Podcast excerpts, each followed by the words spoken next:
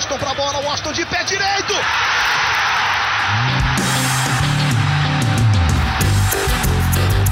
Está entrando no ar o podcast. Sabe de quem? Do Do Flusão, do tricolor das Laranjeiras. É o GE Fluminense.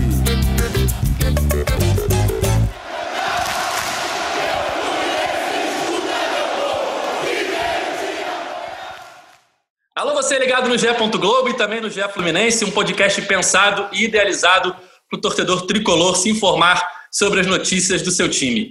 Eu confesso que eu, Edgar Marcel de Sá, apresentador desse podcast, tinha preparado um roteiro aqui para a gente falar sobre essa vitória contra o Atlético Paranaense, na minha opinião, a melhor atuação do Fluminense no campeonato, um show do Marcos Paulo, é, grandes atuações individuais de alguns jogadores. Só que hoje pela manhã eu estava na academia malhando quando o Bruno Cortes, repórter da TV Globo, me ligou falando que estava com uma informação de uma possível saída do Fluminense é, do técnico Odair Helman. E aí eu já acionei os nossos setoristas do, do GE. Globo, Felipe Siqueira, Paula Carvalho, Thiago Lima, a gente foi conseguindo aos poucos confirmar as informações. Rafael Zarco também ajudou a gente. E a gente chegou a essa notícia aí de que Odair Helman está saindo do Fluminense, é iminente a saída dele, é, vai para os Emirados Árabes. E eu queria já primeiro chamar logo o Felipe Siqueira, nosso setorista no GE.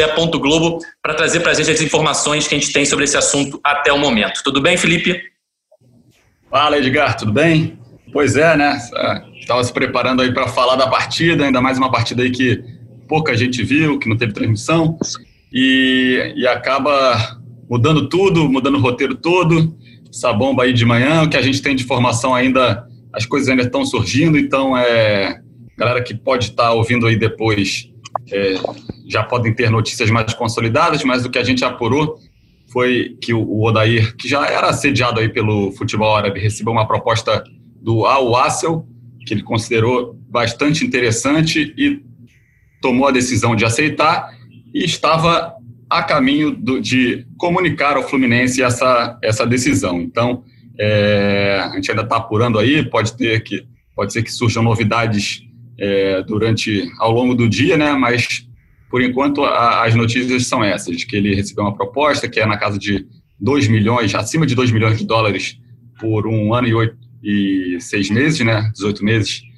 é, que dá uma casa de 600 mil reais por mês, mais do que o triplo que ele ganha no Fluminense, e que ele está decidido a aceitar. E aí, como ele, o contrato dele com o Fluminense vai até o fim do ano, ele a saída dele é iminente. É, e eu chamo para conversa agora para completar o nosso debate nesse podcast 92 do GE Fluminense. O Fio, que é comentarista da Flu TV, também é integrante do canal Que Jogada e que é um fã do Ordaí Helma. Eu tinha até convidado ele para a gente falar um pouquinho sobre essa relação da torcida do Fluminense com o Odair, e aí surge essa notícia aí da iminente saída do treinador. E aí, Fio, como é que você está se sentindo? O que você está achando dessa notícia aí como torcedor? Queria dizer primeiro que é um prazer estar aqui com você, Edgar, você com o Siqueira. O Siqueira já conheci no final do ano passado, ele jogou uma pelada lá em Laranjeiras. O Edgar não estava nessa pelada, né? Só para não ser... Não, não estava então, não. Então, então não estou sendo deselegante não. É, é, queria falar que eu mandei para o Edgar, que eu sou fã pra caramba desse podcast, é o podcast naquela retrospectiva do Spotify foi o que eu mais ouvi em 2020. Então, venho acompanhando vocês semanalmente aqui. Mas não sei, não sei se é um dia feliz para eu estar aqui, né? Como fã do futebol do Odaí, é... fiquei meio chateado. E foi agora, né? Foi meia hora antes que vocês me mandaram a notícia daí. Fico torcendo para o GE estar tá errado, essa é a minha torcida, para a fonte do GE ser furada. E o Odaí, daqui a pouco, eu vou ficar atualizando aqui. Durante o podcast, o Odaí vai dar a declaração dizendo que está no Fluminense até o final de 2021. Mas acho difícil, hein? É, é complicado. A gente está gravando esse podcast agora, segunda-feira, 1h18 da tarde. Como o Siqueira falou, estamos aí é, ainda atualizando as notícias, mas a saída do Odair é iminente. É, logo depois de uma grande atuação do Fluminense, né, a Fluminense em quinto lugar, chegou a dormir na quarta posição no G4, mas foi ultrapassado no domingo pela, pelo Grêmio, né, que venceu o Vasco. Hoje o Fluminense está em quinto, mas ainda assim continua com uma campanha muito acima do que era esperado é, diante do, do elenco, do investimento, dos problemas financeiros que o Fluminense tem. E, na minha opinião, pelo menos, não é a opinião de grande parte da torcida tricolor, mas na minha opinião o Odair tem muito mérito nessa campanha que o Fluminense está fazendo no Campeonato Brasileiro. E a gente vai falar sobre esse assunto durante o podcast. Mas eu queria também falar um pouquinho sobre o jogo, né? Para a gente começar é, relembrando aquele jogo que muita gente não viu, né? O Fio pôde acompanhar pela Flu TV, estava é, fazendo a narração e conseguia ter as imagens, a gente também conseguia acompanhar pelo sistema interno da Globo, mas muitos torcedores não tinham acesso à, à partida porque não teve transmissão, né? Eu queria saber de você, Siqueira, o que você achou dessa atuação do Fluminense? Foi a melhor atuação do Fluminense no campeonato? Como eu falei no começo do podcast, a minha opinião, você concorda? Pois é, é eu pude ver é, a partida lá do Maracanã, estava fazendo a cobertura, trabalhando no jogo, e achei uma boa atuação do Fluminense, muito boa. Fico em dúvida aí se foi a melhor do campeonato. Eu lembro muito do Fluminense Santos, que o Fluminense foi muito bem, ganhou de um concorrente ali direto na briga pela Libertadores com, com autoridade. Mas essa partida foi, foi uma das melhores, com certeza. É, vejo assim também tem o peso do Atlético Paranaense ter perdido o Thiago Heleno expulso ainda no primeiro tempo, né, aos 36 minutos do primeiro tempo. Ali o Fluminense, a partir dali, ficou é, soberano na partida mas nos 36 primeiros minutos o Fluminense já tinha criado chances, é, já estava um pouco melhor que o Atlético, é, já estava 1 a 1 né? Terminou 1 a 1 é, antes da expulsão, né? E por isso, então, que não foi só a expulsão que definiu essa vitória do Fluminense, mas posso considerar, assim, aí uma, uma das três melhores atuações do Fluminense no campeonato, e claro, a gente vai falar com mais detalhes aí do, da grande atuação do Marcos Paulo, é, eu considero a melhor atuação individual de um jogador do Fluminense no ano. Marcos Paulo acabou com o jogo, né? Fez dois golaços, deu assistência para o gol do Nenê. Nenê que também perdeu um pênalti ainda no primeiro tempo.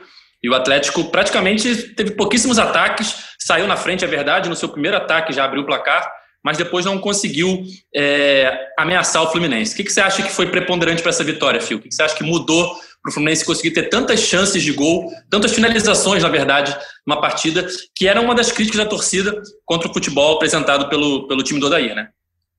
É, não, não foi uma, uma, uma, atuação normal do Fluminense, né? A gente realmente acabou criando muito mais jogada de finalização ali do que o normal.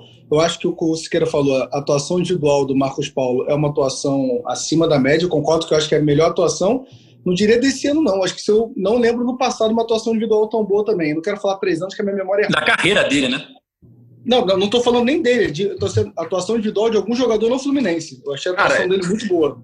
Eu lembro do João Paulo contra o Atlético Nacional no Maracanã, que ele meteu três gols, eu acho. Ah, é, teve o pelo três gols ali, que ele fez três gols em dez minutos ali, né? É, é mas acho que é a melhor do Marcos Paulo no Fluminense. Do, isso aí disparado, com certeza. É, disparado.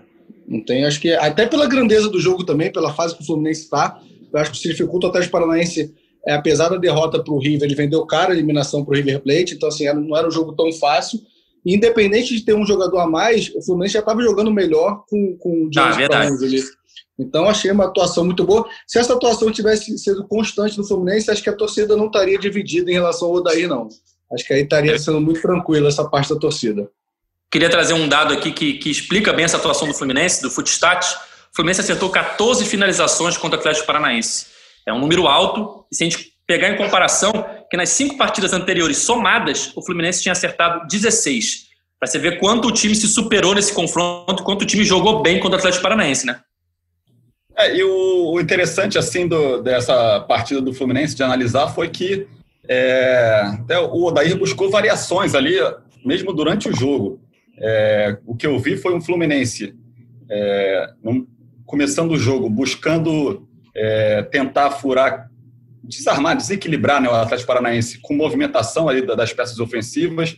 É, o Hudson estava jogando um pouco mais adiantado e tinha uma, uma troca de posições é, constante entre Nenê, é, Michel Araújo, até o Marcos Paulo. Só que parecia ainda um pouco desorganizado essa, essa troca de posições. Demorou um pouquinho a engrenar. O que funcionava melhor ali naquele primeiro tempo era o recuo do Marcos Paulo ali como um falso 9 para ultrapassagens do Nenê, do Michel Araújo, tanto que o Marcos Paulo é, recebe uma bola ali no meio de campo, ali na intermediária, e manda para o Michel Araújo, deixa o Michel Araújo na cara do gol. É, simboliza bastante essa, o que estava funcionando. O Hudson ali um pouco mais adiantado, não senti que estava funcionando tanto, o Fluminense estava até um pouco desprotegido atrás teve um contra-ataque perigoso do Atlético Paranaense, é, depois o Atlético fez o gol, né, com, com uma jogada que envolveu todo o lado direito da defesa do Fluminense, mas aí, depois que o Fluminense fica com um a mais, o Fluminense consegue é, usar dessa vantagem numérica. E aí o Atlético Paranaense recua todo, vira aquela retranca, duas linhas é, muito próximas ali de defesa, e aí o desafio vira é, furar a retranca. E aí o Odair fez uma coisa que ele não utilizou tanto né, nesse ano, né? Ele botou três meias ali, que era o, praticamente, que era o, uma linha com o Ganso no meio, Nenê na direita e Marcos Paulo na esquerda, e tentou é, tentar, tentou furar essa retranca através de triangulações, de, de, de é, troca de passes. E aí o Fluminense começou a gerar um volume muito grande, imprensou o Atlético Paranaense, toda hora vinha com jogadas, com triangulações, e finalizações e foi batendo, batendo, batendo até conseguir os gols. E aí os gols acabaram saindo também, a gente põe na conta aí do, do talento do Marcos Paulo, que foram dois golaços, dois golaços mesmo. Assim, primeiro, é, uma batida colocada também, mais, é, mais forte, mais alta, e o segundo, aquele tapa nojento que ele dá no canto do, do goleiro Santos ali. Muito, muito bonitos os gols. O Marcos Paulo é um cara que tem muito recurso técnico, pode apresentar muito mais, por isso que às vezes criticam muito ele, porque ele tem um potencial muito grande.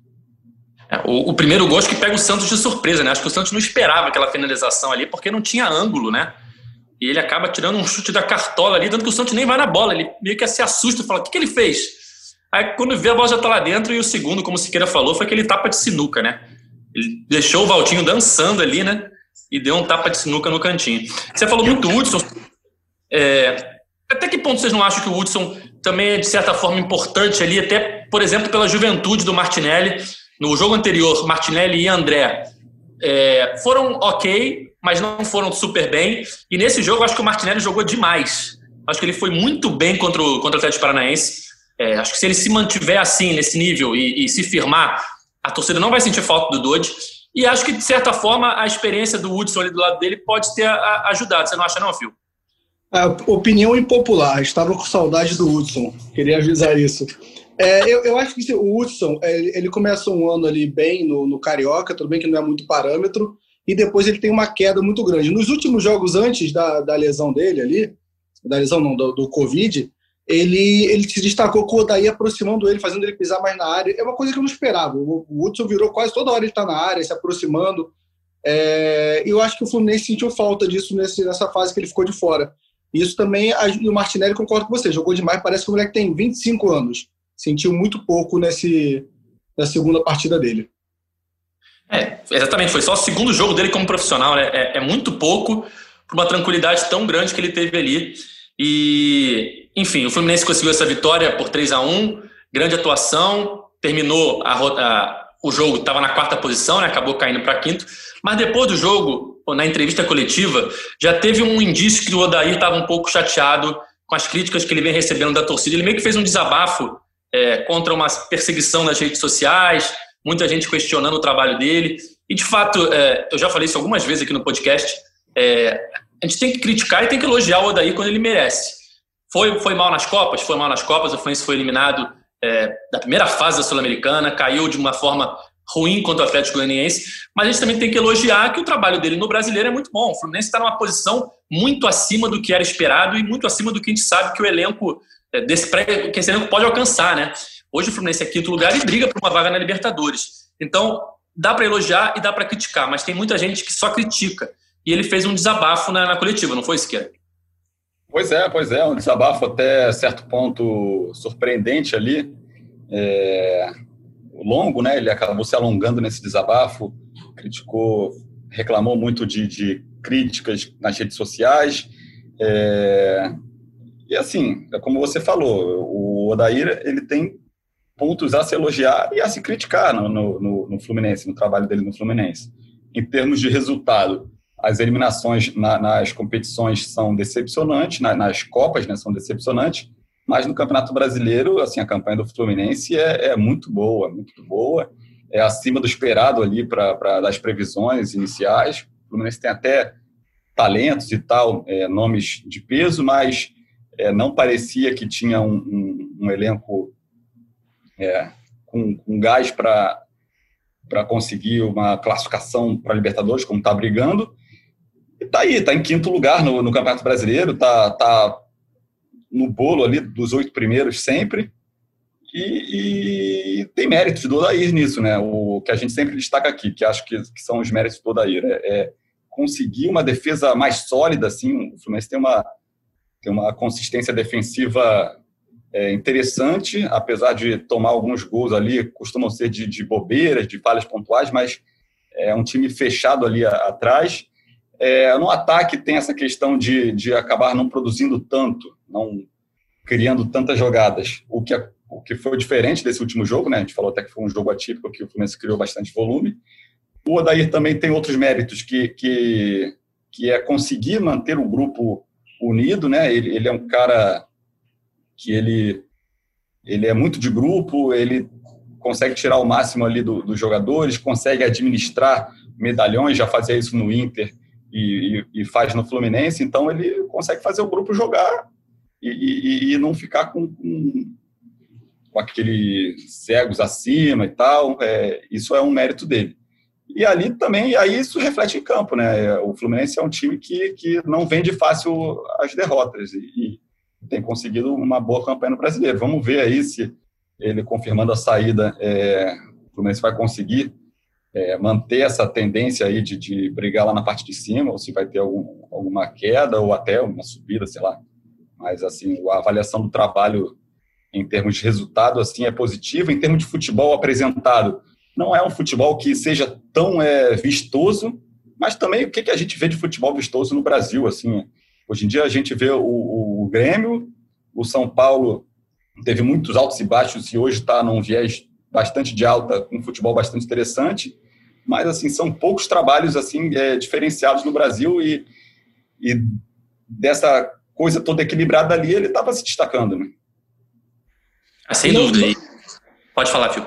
Não, eu falar que não, não só no Fluminense, a carreira do, do Odaí, né? Assim, meu pai, meu pai tá morando no Ceará e voltou ontem e me tava comentando, ah, o Odaí, o time, o time não joga bem, a gente não vai conseguir ir longe nesse campeonato.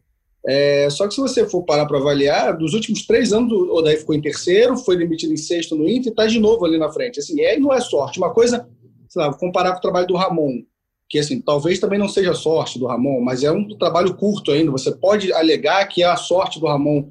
Não é impossível daí estar tá fazendo um trabalho há três anos e ser um sortudo dessa forma. Ele tem o mérito dele, é um cara que consegue ser muito competitivo, ele segura a zaga e ele tem um elenco na mão.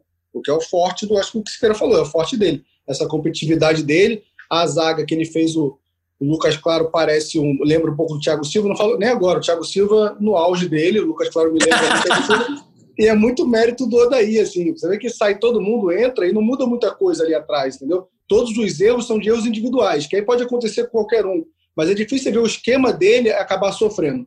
O único erro dele é que ele insiste no, no goleiro que realmente não está muito bem. Aí não tem muito como passar esse pano. Eu gosto de passar pano pro Odaí, mas aí na parte do Muriel eu não consigo muito, não. Aí, aí me pega. É, não, não só na questão do Muriel. Às vezes ele mantém alguns jogadores porque ele acha que entrou e rendeu e deixa outro que é notavelmente uma melhor opção no banco, né? Aconteceu com o Calegari, né? Quando saiu do, do Covid, o Calegari estava muito bem, o Julião entrou e, na opinião do Odair, ele performou bem e manteve o Julião. Agora tem essa questão do Muriel, que acredito eu que o Marcos Felipe vai ser mantido, mas foi o que o Fio falou, a sorte não te segura por muito tempo. Você pode ter sorte de vez em quando, só que três anos seguidos aí, se mantendo no topo do, da tabela do Brasileirão, como foi com o Inter agora com o Fluminense, isso não tem sorte. E a cada vitória que o Fluminense vence, você lê nas redes sociais que venceu apesar do Odair, é complicado, né? É, tipo, eu até brinquei com o Fio quando eu convidei ele pro podcast. Toda vez que acontece isso, que o Fluminense vence e um torcedor vai lá e comenta isso, morre um panda na Ásia, né? Não é possível essas piadas de rede social, né? Porque como é que toda hora a culpa é dele? Tudo que é bom ele não participa e tudo que é ruim a culpa é do Odair. Não, ele tem os erros dele, tem os erros deles, como a gente acabou de falar aqui. A questão do Muriel, por exemplo, mas ele também tem os acertos dele. E os torcedores criticam qualquer substituição. Toda substituição que ele faz é criticada. E, convenhamos, muitas estão dando certo, né? Senão o Fluminense não estaria vencendo. Não, e é. o elenco, o elenco do Fluminense, deixa eu contar um segredo pra galera, é difícil você substituir e agradar quem vai entrar. Assim, não tem um elenco tão maravilhoso que você vai conseguir meter cinco substituições e a torcida vai ficar feliz nas cinco. É, é um elenco reduzido, é um trabalho novo, E é, e é, um elenco, além de um elenco que não financeiramente não é muito bom, é, é, é, ano após ano a gente renovando o elenco inteiro. É todo mundo acabando o contrato, indo embora e começa um trabalho do zero. Então, acho, acho não, tenho certeza que o Odaí tem feito um bom trabalho no Fluminense. E é questão muito de orgulho, eu acho, Ligar. É questão de. O cara, uma coisa se a nossa posição fosse 12 colocado, aí você falava: ah, não, apesar do Odaí, sem o Odaí a gente estaria mais longe. Mas a gente está em, em, quinto colocado. Sem o Odaí, você jura que qualquer técnico ali seria campeão? Entendeu? Não faz muito sentido. É questão de orgulho no querer dobrar seu torcer. Ah, sem dúvida. Uma amiga minha até mandou uma mensagem aqui quando viu a notícia do Odair. Falou: ah, graças a Deus, o Odair saiu. Agora já tem que arrumar um outro técnico que tenha pacto aí, que seja macumbeiro que nem ele, que dê a sorte que ele dá. Falei, ah, então é só resolver isso. Acabou, é simples. Chama um treinador aí que tenha um pacto com, sei lá, e vai dar certo, que nem o Odair tá dando, sabe? As pessoas acham que é só sorte. E não pode ser só sorte, é impossível é, botar esse time em quinto lugar e ser só sorte, né, não, Siqueira? É, o, o futebol é, é muito vai muito além de é, jogar, pegar os jogadores que parecem ser os melhores ali, botar e, e, e tá certo ou não. É, tem questão de psicológica, questão é de grupo, comportamental, tem é, muitos fatores para você reunir para que um trabalho funcione. E, e a, eu falei que o Odair ele consegue, em outras áreas, às vezes até compensar uma uma falta de variação tática, sei lá, de, de riqueza tática do time dele, ele consegue compensar em outras áreas e fazer o time competitivo. O Fluminense é, é inegável que é um time competitivo. Nenhum, ele joga, ele joga podendo ganhar todos os adversários, assim. É, nenhum jogo assim, o Atlético Mineiro, o Fluminense pegou o Atlético Mineiro na melhor fase do Atlético Mineiro, praticamente. O Fluminense conseguiu um empate, quase venceu. Fluminense Flamengo no Carioca lá. O Flamengo estava começando ali uma instabilidade e tal, mas o Fluminense fez jogo, jogos duríssimos nas finais do Carioca. Então, qualquer time, o Fluminense vai ser competitivo contra qualquer time. E outra coisa do Odair é assim, tipo, ele até falou que ele não vê muito rede social, que demorou a chegar o Odair do TikTok nele, mas não sei bem, né? Porque é, não é a primeira vez que ele mostra um pouco de incômodo com críticas ali e tal. E e ele estava muito incomodado, né? Não, não, é possível que ele não tenha, não acompanhe tanta rede social para mostrar um incômodo tão grande, né? Como, como ele teve ali, né? Isso aí, é, não sei se foi um fator decisivo a ele, a ele ficar inclinado a aceitar propostas do exterior, mas ele, ele se ele não tem, mas incomodado. Tem um assessor que tem, passa para ele. É, com certeza. Ele não, não... Acaba chegando por outras vias, né? Ele, ele não pode não acompanhar direto, mas tem muita gente, tem parente, jogador mesmo ali no dia a dia, tem acaba acaba chegando também a, a, de algum modo. E também é, é, a, é, a, imprensa também, né? Ele, ele, ele, pode acompanhar também a imprensa, a TV, rádio, site e, e, e, também se incomodar com essa questão assim de, de críticas versus a, a campanha do Fluminense.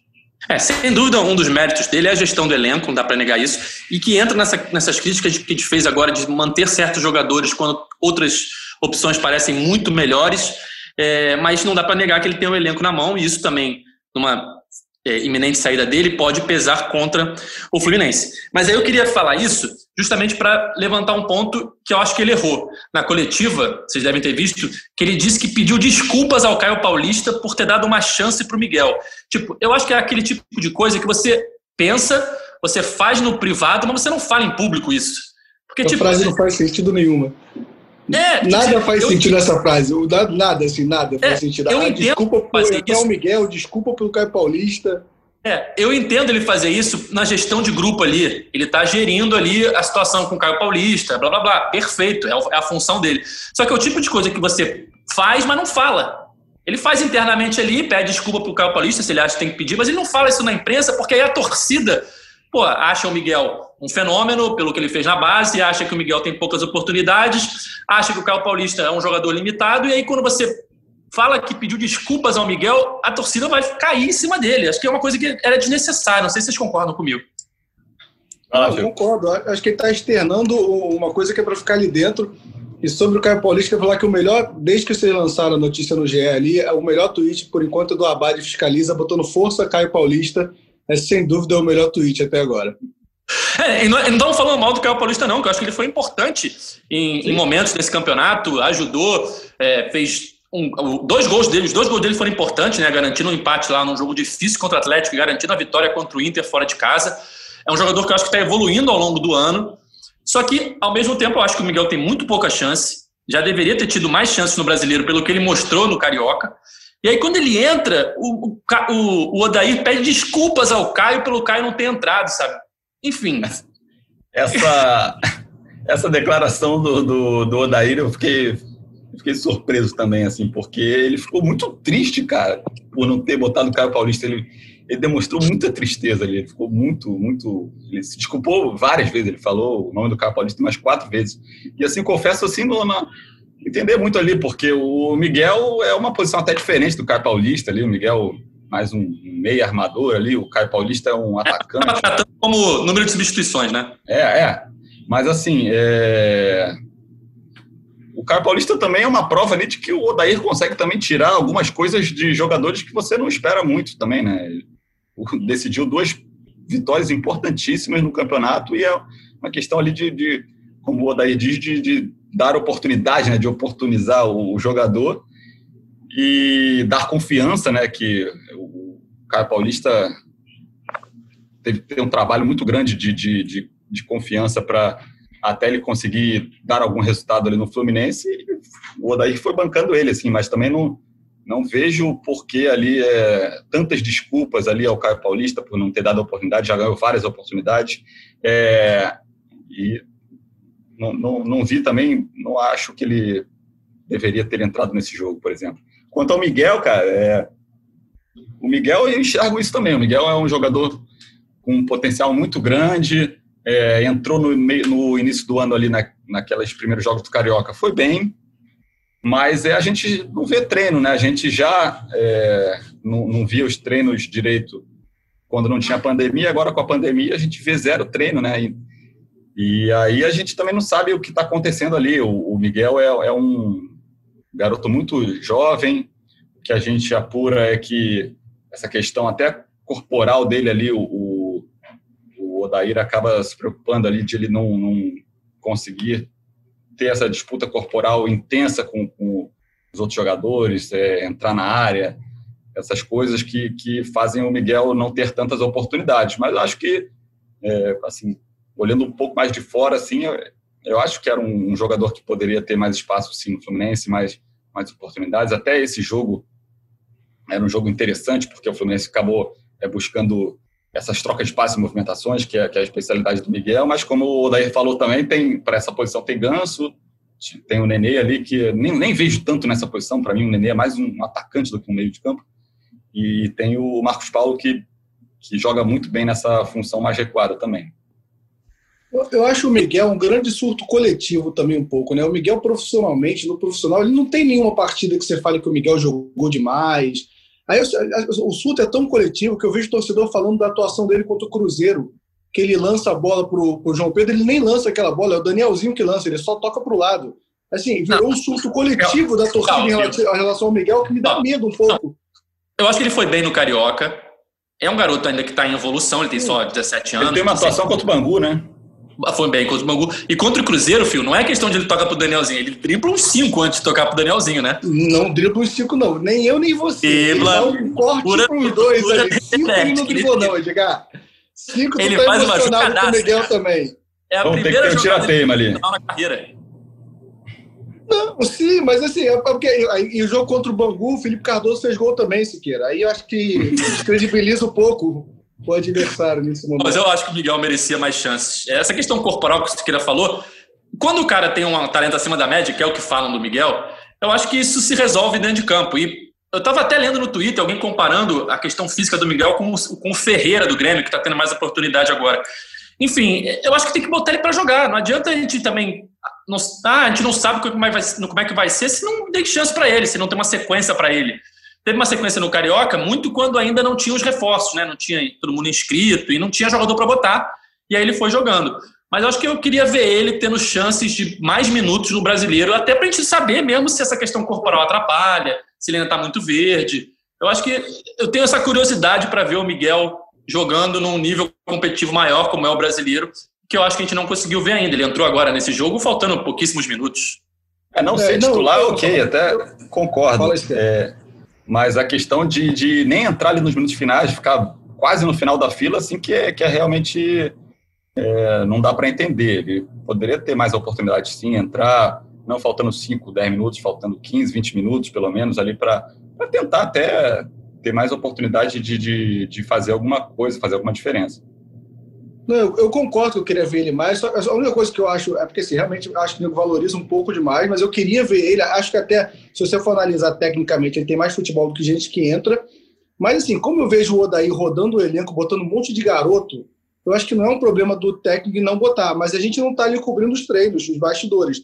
Não sei o que acontece. Mas que é estranho é, porque o Odaí bota todo mundo. Já jogou Christian, que ninguém nem fala, muito já entrou no ataque em algum jogo aí é, entra o Isney, Nascimento, o Martinelli, o André, o time, a base toda roda. E aí o, o, Miguel não tem oportunidade, eu acho que tem, é algo que a gente não sabe também, algo que acontece ali dentro, que não tem como a gente saber. Eu queria ver o Miguel na, na função do Nenê, na posição do Nenê. É, o Nenê também não está em grande fase, né? Já teve melhor, melhores momentos no ano. É, perdeu o primeiro pênalti dele pelo Fluminense agora, né? Depois de 11 seguidos, quando chegou a igualar a marca do Dourado, né? Bateu 11, fez 11 pelo Fluminense. O Nenê também chegou nessa marca, mas no 12 para ultrapassar o Dourado, ele bateu muito mal. Ou seja, nem a bola parada, que antes era a certeza do Nenê, tá tão boa como antes. Então, sei lá, não sei se o Nenê está vivendo seu melhor momento. Então, sei lá, ver o Miguel ali jogando um pouco mais de tempo. O Nenê está sendo substituído várias vezes, assim, é, no meio do segundo tempo. Podia botar o Miguel ali para a gente ver o que acontecer. Mas, voltando à situação do Odair, da iminente saída dele, ele saindo, quem vocês queriam como treinador? Quem vocês acham que é uma boa opção para o Fluminense? É, eu acho que o como a gente já falou que o forte do Odaí é, tem um dos fortes do Odaí é esse esse grupo fechado. Eu acharia muito arriscado botar um técnico agora, aproveitando que está bem. Eu iria de Marcão até o final do campeonato, fecharia. Acho que o Marcão é um dos poucos técnicos que não vai dividir mais ainda a torcida, que ela já é dividida, e faria um trabalho para o técnico da Libertadores 2021. Isso eu tô confiante pra cacete. Eu não tenho esse risco de não jogar Libertadores. Então Olha. eu focaria nesse técnico e botaria o, fe... o Marcão para fazer o que ele fez ano passado. Fechar o elenco. Acho que ele não vai criar nada demais, mas ele vai fechar o elenco ali e continuar o trabalho do Odair até o final do campeonato.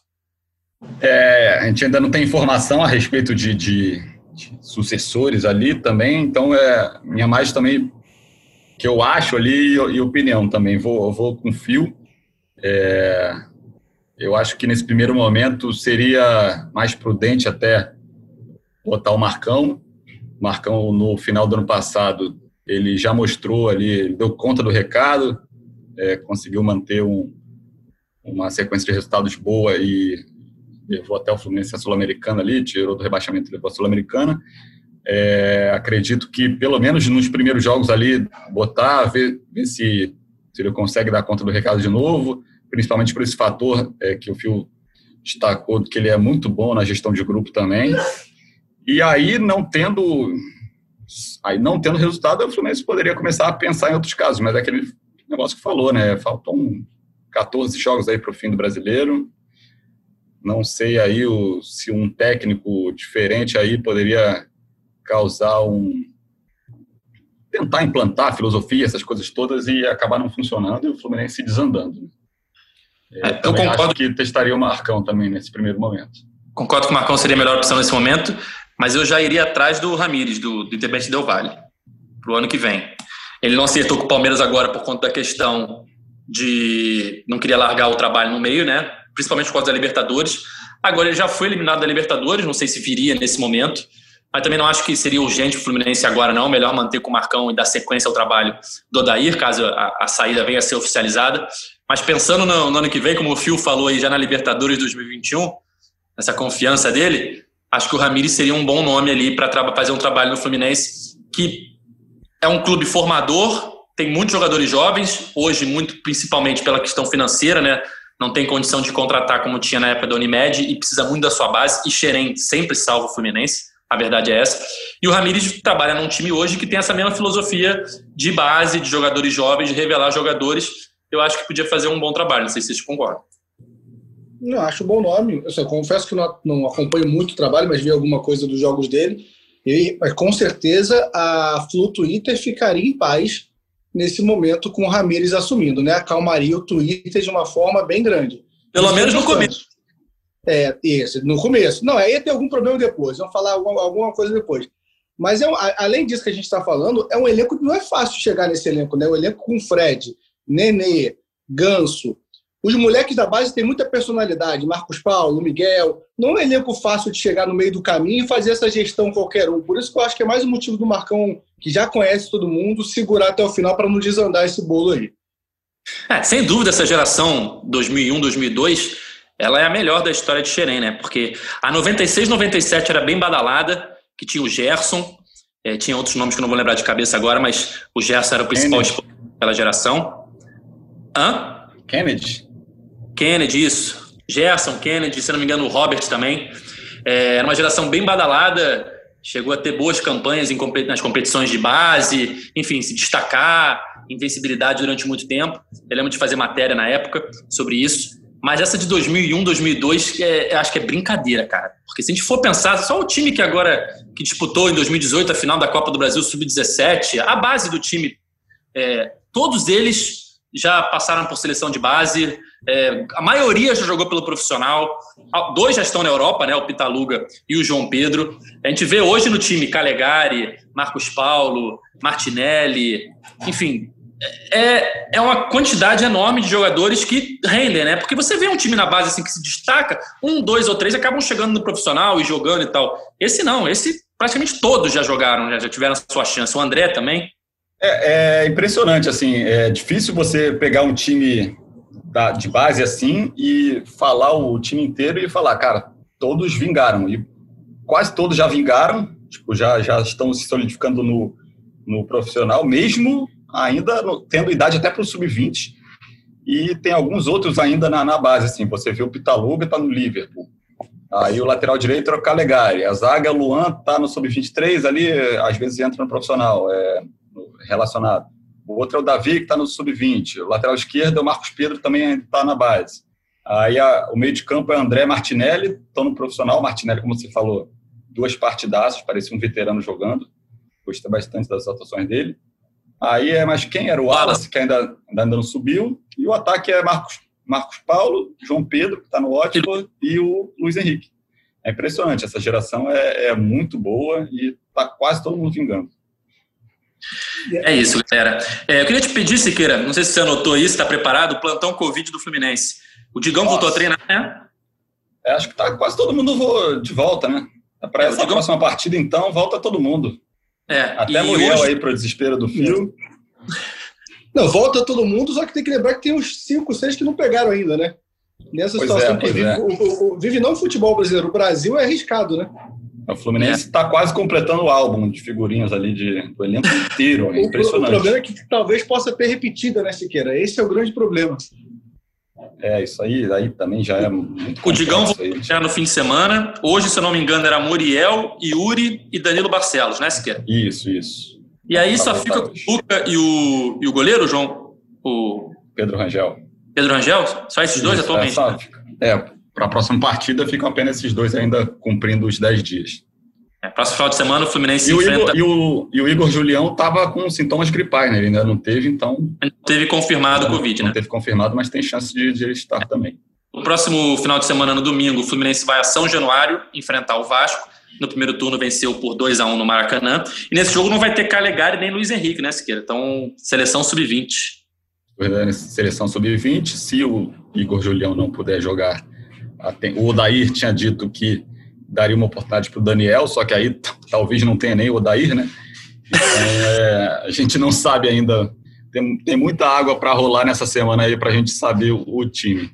E para o lugar do Luiz Henrique já era reserva ali, é, não muda ali na frente. É, e o Fred, Siqueira? O Fred volta, né? Esse último jogo, é, a questão era ainda condicionamento físico, treino e tal, mas ele, para o próximo jogo, ele já já volta a ser relacionado. Muito difícil que ele não seja. É, vamos chegando ao fim do nosso podcast. Fio, muito obrigado pela sua presença. Se quiser fazer um último desabafo aí como um cara odairzado que você é, que eu sei. Eu queria saber que se ele já tinha começado a tatuar o Odair Eterno aí, que ele tinha prometido, e se Cara, já está já tá pesquisando como tirar tatuagens no Google aí. Vou, fa vou fazer o marcão por cima e uma flor, cara. Você quer tatuar uma Índia, o cara quer tatuar uma Índia por cima, tatuar uma Índia aqui em cima. É, mas, mas se ele sair, confesso que teria um tweet meu falando mal do Odair se ele sair, tá? Porque balançou muito contra as goianienses, a diretoria segurou ele, então se ele sair, teria, teria raiva do fio. E tá com cabelo platinado também, em homenagem ao Odair, né? Vai raspar a cabeça aí, em homenagem ao Marcão. É isso. Boa ideia, Siqueira. Vou ideia. fazer isso. É isso, galera. Valeu, Siqueira. Obrigadão mais uma vez aí pela participação. Valeu, valeu. Agradeço. Agradeço também a participação do Fio. É, a gente acompanha bastante eles aí no, no, canal Que Jogada, também no podcast Raiz Tricolor que ele faz com o Gabriel aí. A gente convidou, é, mas ele é, não Gabriel, pôde. É lindo, Gabriel né, não pôde participar hoje, mas aí numa, num futuro próximo ele, ele participa aí com a gente.